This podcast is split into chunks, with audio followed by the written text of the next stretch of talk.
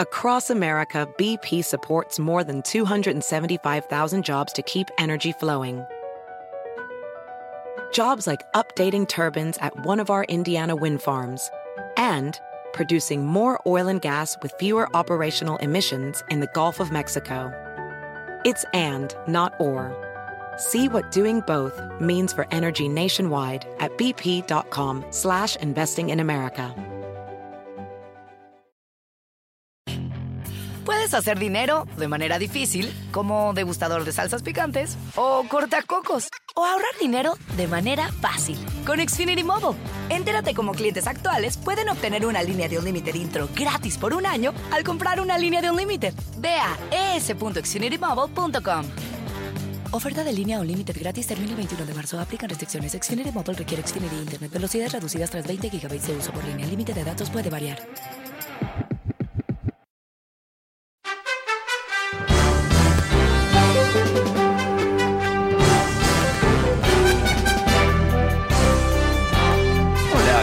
Estás? Soy Fernando Espuelas desde Washington. Muy buenas tardes, gracias por acompañarme. Estamos hoy hablando sobre lo que fue el juicio político de Donald Trump, que termina, por supuesto, este sábado en un voto de 57 a favor de convicción a 43 a favor de salvarle el pellejo.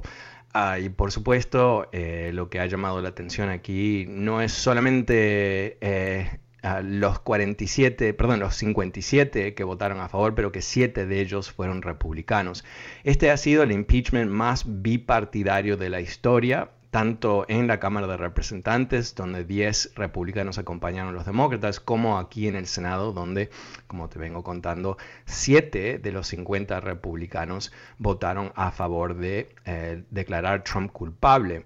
Ahora, interesantemente, más allá de, del juicio político en sí mismo, eh, eh, las pruebas que se presentaron en uh, este juicio político son pruebas que inclusive se pueden utilizar en otros procedimientos legales. Uh, se entiende que Donald Trump uh, se enfrenta a una serie de desafíos legales, algunos de ellos hemos hablado en el pasado, como la investigación en Manhattan sobre lo que se presume que son acciones uh, de fraude en su negocio, nego um, investigaciones en Georgia por la famosísima uh, llamada de Donald Trump al secretario de Estado pidiendo que encuentre votos. Y aquí en Washington, D.C., aunque no se ha anunciado que lo están investigando, sí se entiende que el procurador federal para la ciudad de Washington tiene una óptica bastante amplia en términos de entender o adjudicar responsabilidad por uh, lo que fue el ataque del Capitolio. Pero también lo que se ha notado mucho en las últimas 48 horas es cómo 43 eh, republicanos que eh, se sentaron ahí con el resto de la nación, vieron las evidencias a través de varios días, en algunos casos inclusive criticaron a los abogados de Trump, que fueron realmente bastante payasos en, en muchas ocasiones. Ah, igual votaron para salvarlo. Y hay que entender por qué, ¿no? Eh, no, no excusarlo, pero hay que entenderlo, entender por qué. Algunos de ellos porque están de acuerdo con lo que hizo Trump, ¿no? No son ah, demócratas, perdón, no en el sentido del partido demócrata, sino sistema democrático, ¿no? No son gente que piensan que Estados Unidos es una democracia. Uh, hay otros que son simplemente cínicos, que quieren uh, más y más poder, quieren mantener el poder, quieren ampliar su poder. Um, y ellos, eh, como Mitch McConnell, por ejemplo, eh, siempre, lamentablemente, pero siempre van a tomar decisiones en su propio beneficio, uh, más allá de lo que sea beneficioso o no para el país. Y después hay otros que eh, yo creo que eh, quieren uh, aprovechar uh, de Donald Trump como un, mecanismo de uh, aglutinar millones de votos de, de, personas en este país que acompañan a Trump sí o sí, que son los más radicales, que se han radic radicalizado efectivamente bajo Trump. Y están dispuestos, como un, uh, Ted Cruz, ¿no? Están dispuestos a explotar uh, esa relación muy enfermiza, fascista entre Trump y, y, su, y su gente y tratar de ser los herederos de, de esa tradición y posicionarse, en el caso de Ted Cruz sin duda, para otra elección a la presidencia en el 2024. Ah, este, es un panorama eh, lamentable, pero creo que nos da eh, una radiografía del estado de los partidos en Estados Unidos hoy. El Partido Demócrata eh, es un partido hoy por hoy que comanda una enorme mayoría de respaldo en este país. te doy un ejemplo. más del 70% de los estadounidenses quieren que Biden avance con el plan de rescate económico. Más del 70, 70 más del 70%. Eh, eh, hay una cantidad de elementos del programa de Biden que gozan de así eh, apoyo masivo, más allá de partido, más allá de geografía. Entonces, tenemos aquí, por un lado, algo roto, ¿no? que es el Partido Republicano fragmentado, como estaba comentando antes en tres grupos, eh, los talibanes eh, radicales que realmente son antidemocráticos en una forma casi revolucionaria, lo que llamo yo los ah, republicanos monarquistas, ¿no? que sé que es una ironía, pero eh, gente que está dispuesto a degradar la democracia, no terminarla para mantenerse en el poder. Y después están lo que yo digo los GOP Classics, ¿no? La gente que son un pequeñísimo, pequeño parte del, partido que eh, de alguna manera eh, eh, están todavía viviendo los valores de Ronald Reagan y John McCain. Bueno, ese es el entorno que nos enfrentamos en este país. yo creo que el hecho de que Biden goce de tanto respaldo hoy por hoy es muy positivo. No digo por, por él, ah, aunque, ok, whatever, pero no, más que nada para el país, para, porque eso va a forzarle la mano a los republicanos. Quizás para poder apoyar lo que tiene que ser una intervención muy importante en no solamente la pandemia, obviamente, pero el resto de la economía. Bueno, ¿cómo lo ves tú? El número es 844-410-1020. Ah, también eh, quiero invitarte a que te suscribas a mi newsletter, se llama Power Daily. Ah, todos los días te mando mi análisis político de lo que me parece que es lo más relevante que está ocurriendo a nivel del poder de Washington, videos, fotos, citas, artículos para leer. ojalá te puedo mantener informado, por lo menos en este, en esta manera. Ah, lo puedes eh, conseguir a través de fernandoespuelas.com, mi website fernandoespuelas.com. Ahí también te vas a encontrar con el podcast de este programa. Así que si en algún momento no lo escuchas en la radio, lo puedes escuchar las 24 horas cuando tú quieras gratuitamente a través de mi website fernandoespuelas.com. Pero ahora vamos a ir a las líneas, vamos a pasar con Marisol. Hola Marisol, ¿cómo te va? Ok, vamos con a la señora Méndez. Hola, señora Méndez. Aló, señora Méndez. Ok, se nos están yendo. Vamos con José. Hola, José, buenas tardes, ¿cómo te va? Hola. Hola. Hola. Este, Adelante, José. Sí, este, eh, todavía siento el estómago, el estómago revuelto por lo que pasó el sábado, porque yo tengo 38 años en este país. Y, y cuando llega uno aquí le pintan a este país como el modelo del, del mundo. Cuando yo estudié la ciudadanía, me acuerdo bien que decía, nadie está por encima de la ley, eh, nadie va a violarla y prácticamente estoy viendo que, que no es cierto, que no es cierto que que lo pintan a uno este país como el más democrático y no lo es, el más que respeta la constitución y no lo es, que en el Senado juran por, por defender la, democracia y la constitución y al contrario son unos cínicos, unos payasos de, del que los manda. Eh, es lo que yo estoy viendo. ¿Sí me entiendes?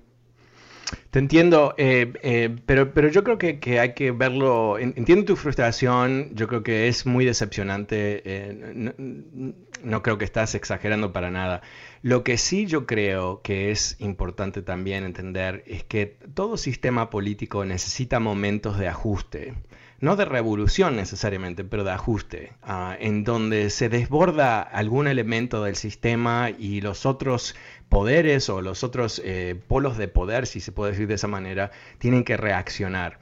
Y esto ha ocurrido en este país como en cualquier otro otros países. Y yo creo que estamos viviendo un momento así, ¿no? No está claro cómo ese reajuste se va a manifestar a través del tiempo, pero yo creo que cuando vemos 43 republicanos que después de un alzamiento armado en contra del Congreso deciden, oh, it's okay, ¿no? No, tenemos ah, responsabilidad por un expresidente, un invento de ellos ¿no? que no tiene nada que ver con eh, realmente un consenso bastante profundo en, de expertos constitucionales de, todo tipo, inclusive el fundador del Federalist Society. El Federalist Society es el grupo de abogados conservadores más importante de Estados Unidos, es el grupo que nombra jueces para presidentes republicanos. El fundador de ese grupo es uno de, creo que fueron 130 y pico de expertos constitucionales que la semana pasada escribieron una carta diciendo que el, Senado tiene responsabilidad directa por un expresidente por, y explicaron por qué, porque la constitución demanda que alguien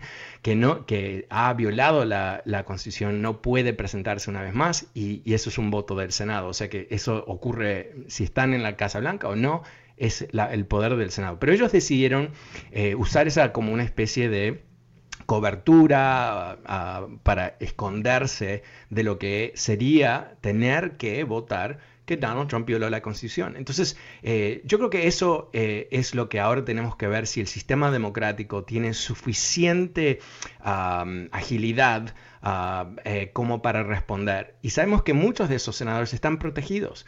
Porque si tú eres senador republicano, no importa tu nombre, de, North Dakota, tú vas a ser senador republicano de North Dakota y si no eres tú, es el próximo que pongan ahí, no importa quién es, porque ningún demócrata va a ganar. Entonces, esa gente está aislada de responsabilidad por sus acciones. Pero eh, no todos los senadores están ahí. En el 2022 hay varios escaños del Senado que, van a estar altamente disputados, en donde este voto puede ser esencial. Ah, y vamos a ver, vamos a ver cómo reacciona eh, la ciudadanía ah, para entender eh, qué es lo que podemos lograr para resolver lo que ha sido este ataque. Muchísimas gracias, José. Pasemos con Noema. Hola, Noema, buenas tardes. ¿Cómo te va? Bien. ¿Y tú qué tal? Bien, muy bien, muchas gracias. Mira, pues, ¿qué te puedo decir que no te vayan a decir o que no te han dicho ya? Pero de verdad me siento tan defraudada, tan, o sea, créemelo que mi hija, mis hijos ah, de 14, 16 y 22 años me preguntan cómo fue que pasó esto. Y no tengo la respuesta, de verdad. De verdad, no tengo la respuesta para explicarles tanta corrupción. Es, un shock. Es como decir, ya, yes, ¿y ahora qué? ¿Y ahora qué viene? O sea, algo que yo, una persona de 50 años, obvio, créeme lo que sí me sorprendió, del 1 al 10, fue un 5 no me sorprendió todo como pasó porque habemos personas que sí sabemos más o menos cómo están las cosas. Pero yo te pregunto a ti de verdad, ¿y ahora qué? ¿Y ahora qué sigue? ¿Y ahora qué nos van a dar? ¿Qué nos van a decir? ¿Con qué cara la gente sale en la televisión? Eh, yo a ti te respeto, te oigo desde ya hace años, años, mijo, ya tengo yéndote a ti muchos años, ni siquiera lo cuento. Y sé que hablas con la verdad. A veces, obvio que también a lo mejor tú te sorprendes como nosotros y te quedas en shock, pero yo digo, Dios mío, ¿qué nos falta por vivir? Eh, eh, eh, como tú dijiste ahorita, este es uno también, o sea, como ya, también este país es corrupto, pero para mí ese es como consuelo de muchos, consuelo de la palabra, ya la sabes, como decimos los, los mexicanos, yo no. Eh, de verdad me gustaría que alguien me dijera bueno, qué vamos a hacer. Mira, yo no, no, yo entiendo. Yo creo que lo que tú dices es muy, ah, muy impactante porque obviamente es, es, decepcionante, es, es decepcionante. Yo vi todo el juicio, eh, diría 99% del juicio me senté a verlo y, obviamente ya pensé que él era culpable, pero em, verlo así presentado de una forma racional, lógica, con, pero, pero tanta evidencia, ¿no? Porque esto no era algo que había que interpretarlo o que era una conversación que no sabemos qué es lo que pasó. O sea, no, no había nada nebuloso porque estaba enfrente de nuestros ojos y teníamos las palabras y las acciones para juzgarlas por lo que son. Y entonces, claro, ver eh, que inclusive bajo esas circunstancias los republicanos en su vasta mayoría, 43 de ellos, eh, igual lo iban a salvar, es decepcionante. Pero tú me preguntas, ¿qué, cómo, cómo, vamos hacia adelante? ¿no? ¿Qué, ¿Qué, es lo que podemos esperar? Yo creo que, eh, sentirse decepcionado es natural y yo creo que hay que asumirlo y decir, sí, fue una tremenda decepción. Pero después, ¿qué? ¿No? primero, eh, hay que reconocer, esto se lo estaba diciendo a una amiga que estaba muy deprimida ayer y, yo digo, mira, tomemos las cosas eh, así con un poquito más sobrios, ¿no? Primero, eh, tenemos una nueva administración, un nuevo presidente que no está totalmente loco que no está eh, viviendo una vida alternativa de fantasías y, robando y mintiendo y, acribillándonos con Twitter y todo el resto. Tenemos a alguien completamente normal. Va a ser bueno o malo, parece que va a ser bueno, pero vamos a ver, ¿no? Pero en fin, eso nos debe tranquilizar porque eres una persona sobria, muy normal, que tiene un sentido yo diría, profundo de la historia de Estados Unidos y el papel de la presidencia en una forma sana. Y el hecho de que es una persona mayor, de 78 años, él no tiene eh, ambiciones eh, que van más allá de, ser un presidente exitoso, ¿no? Porque eh, llegó a su ambición, esta fue la ambición de la vida. Y ahora él tiene una oportunidad histórica en el medio de, una triple crisis, la pandemia, la economía y, los disturbios políticos de realmente unificar el país de alguna manera. Y lo está logrando. Esto es importantísimo. Cuando hablamos de unificar el país, por supuesto los republicanos, porque son los archicínicos del universo, ¿no? Em, dicen, no, porque eh, bipartidario quiere decir que nosotros tenemos que estar de acuerdo. No, no, no, no, no. Bipartidario no es necesariamente eso. Tiene, es tener conversaciones, pero la mayoría tiene que cumplir con el papel que le adjudicaron los votos los votantes. Pero ¿por qué bipartidario? Porque, como comenté en el comienzo de este segmento, eh, los planes de Biden hoy por hoy gozan más del 70% de aprobación, republicanos, independientes y demócratas. Eso es bipartidario. Él está eh, trabajando para darle a, la gente lo que necesitan. Y eso es importantísimo. Eh, el tema mucho más complejo, esto es muy complejo, pero un tema muy complejo dentro de todo esto es cómo el Partido Republicano ha eh, supera a Trump. Ah, por supuesto, hay un grupo muy importante, que es la mayoría del Partido Republicano, que no quiere superar a Trump, quiere Trump. ¿Por qué? Porque eh, o son republicanos nuevos, o se unieron al partido, o se quedaron en el partido por Trump. Más que el Partido Republicano, esa gente ve al Partido Republicano como mecanismo de ejercer poder a través de Trump. Lo más interesante es qué va a hacer Mitch McConnell. Mitch McConnell, o sea, el discurso que él dio después de salvar a Trump es un discurso que lo pone directamente en oposición a Trump. No es ambiguo. No es ambiguo. Y lo que él dijo, el discurso que él dijo, se va a utilizar en campañas por años. Porque cualquiera que apoye a Trump va a tener que explicar cómo es que si Mitch McConnell le adjudicó total responsabilidad a Trump por la violencia y el alzamiento del 6 de enero, como tú, Juanito Pérez, que quieres ser ahora congresista republicano, eh, te, lo explicas. ¿Cómo defiendes a Trump cuando tú sabes que inclusive el líder de tu propio partido le adjudicó responsabilidad a Trump? O sea, hay un costo político que es interesante, pero no sé, la, dinámica de los republicanos es complicada porque si, si la energía partidaria está detrás de Trump y no de los viejos, ¿no? Eh, ¿Cómo los viejos que quieren salvar el partido y reconfigurarlo en alguna versión de, de Reagan, ¿Cómo capturan suficiente apoyo popular para lograrlo? No sé, no sé, ¿no? Ahora, eh, la situación es tan dinámica porque yo creo que el factor más importante que impacta a los republicanos no tiene nada que ver con ellos mismos necesariamente, tiene que ver con los casos legales hacia Trump.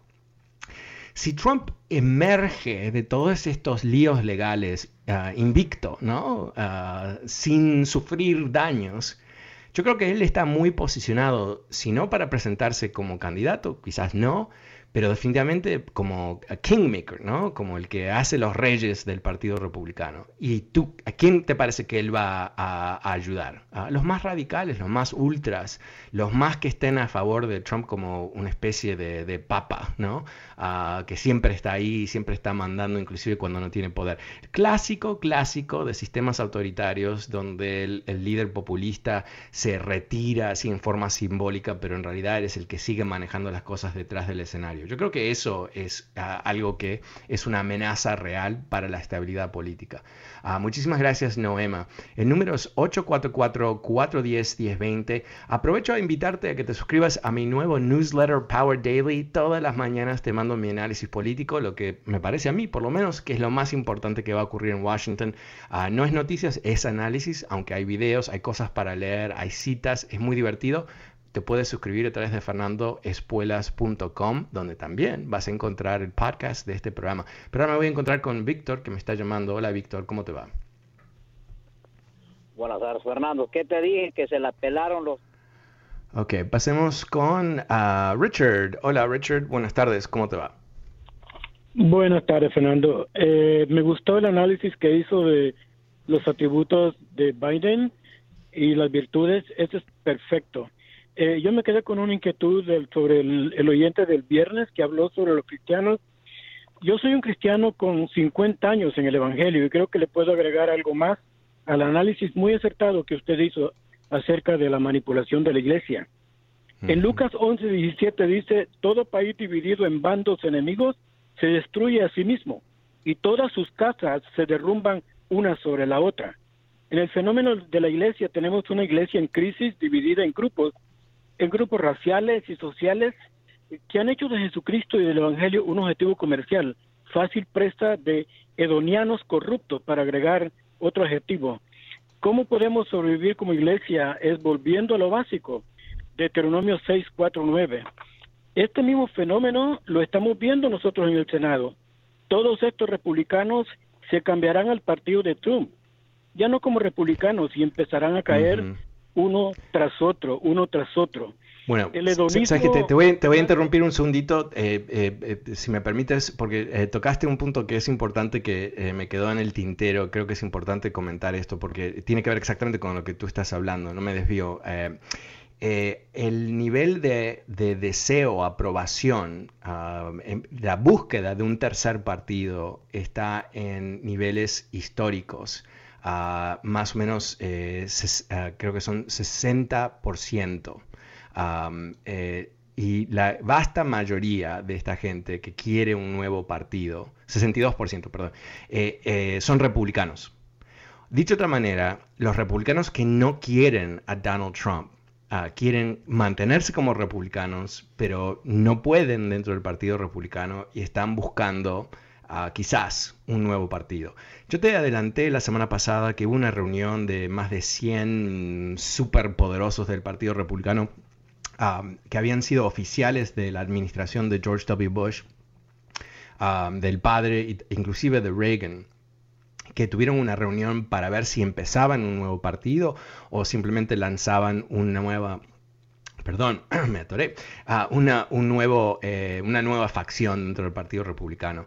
Eh, yo creo que, aquí eh, eh, lo que tú dices es, es, honestamente muy importante, ¿no? La división del país es una debilidad frente a lo que son situaciones objetivas muy complicadas con China y Rusia.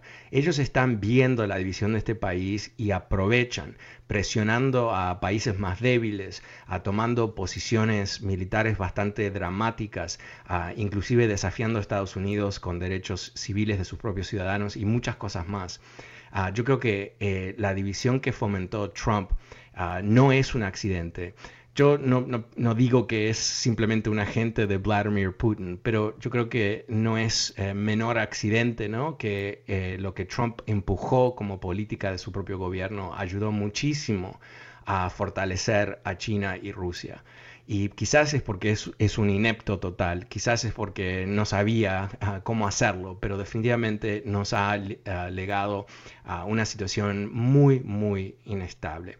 Bueno, me he quedado sin tiempo esta tarde, pero vuelvo mañana. Te recuerdo que el podcast de este programa va a estar disponible en pocas horas a través de fernandoespuelas.com. Eh, todos los días vas a poder encontrar este programa. Si te lo pierdes en la radio, ah, lo puedes escuchar las 24 horas. Qué divertido. Soy Fernando Espuelas desde Washington. Chao.